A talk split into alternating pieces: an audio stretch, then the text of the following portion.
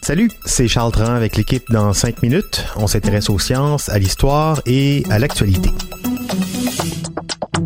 Aujourd'hui, on parle de Mars. La planète rouge continue de dévoiler ses dessous. On sait maintenant qu'elle est secouée par des tremblements de terre, ou plutôt des tremblements de Mars. Les planétologues le supposaient. Eh bien, la sonde spatiale InSight nous en donne désormais la preuve. Cette sonde de la NASA s'est posée sur Mars le 5 mai 2018. Elle y a installé un sismomètre en décembre et après un an de mesures, elle a détecté 322 Mars Quakes. Mais d'où viennent-ils ces séismes? C'est quoi leur cause? Des plaques tectoniques sur Mars? Baptiste Zapirin a creusé la question. D'où viennent les tremblements de Mars? Ben, C'est justement ça toute la question. On ne sait pas encore pourquoi. Les chercheurs de la NASA qui ont analysé les données du sismomètre pensent que leur origine géographique, c'est le manteau de la planète.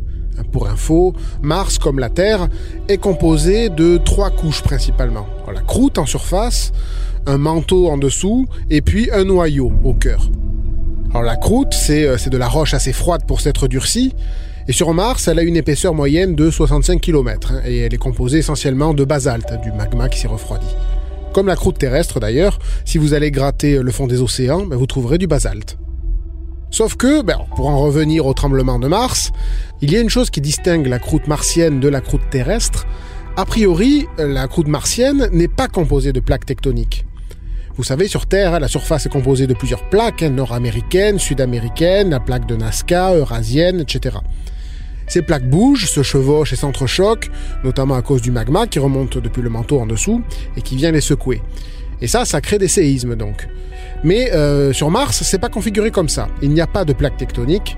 Par contre, il est possible que les Marsquakes viennent d'une activité magmatique dans le manteau, plus chaud, sous la croûte. Sur Mars, ce manteau de roches magmatiques mesure à peu près 1800 km d'épaisseur les savants ont déjà réalisé des simulations théoriques qui montrent que euh, ben, ce manteau martien, il devrait toujours être assez chaud pour brasser sa matière, créer des mouvements de convection, c'est-à-dire un mouvement vertical où la chaleur remonte. Alors on ne peut pas encore dire si c'est ça, l'origine des tremblements de Mars, mais c'est le genre de choses que la mission InSight doit aider à découvrir, en effectuant des tas de relevés à l'intérieur de la planète. On l'a dit, et son sismomètre a déjà détecté 322 tremblements en un an, des petits. Hein. Il y en a seulement deux qui se rapprochaient de la force 4 sur l'échelle de Richter. Sur Terre, c'est la puissance où on commence à ressentir quelque chose. La sonde va encore faire des relevés toute l'année jusqu'à la fin de la mission pour en savoir plus. Mais bon, des séismes, ça peut être aussi causé par la chute d'un météorite. Ou alors parce que la température de la planète baisse. C'est ce qui se passe sur la Lune par exemple, qui refroidit, se contracte et se craquelle. Alors c'est peut-être ce qui se passe aussi sur Mars. Pour le savoir, et c'est aussi une des missions de la sonde InSight, il serait intéressant de savoir ce qui se passe dans le noyau de la planète, d'environ 1500-1800 km d'épaisseur là aussi. Ce noyau, c'est son cœur brûlant, situé sous la croûte et sous le manteau. La chaleur vient de là. Quand le noyau de la planète est très chaud, il est liquide parce qu'il y a des réactions de fusion de la matière à plusieurs milliers de degrés. Et cette chaleur se diffuse en remontant à travers le manteau, si ce manteau est perméable.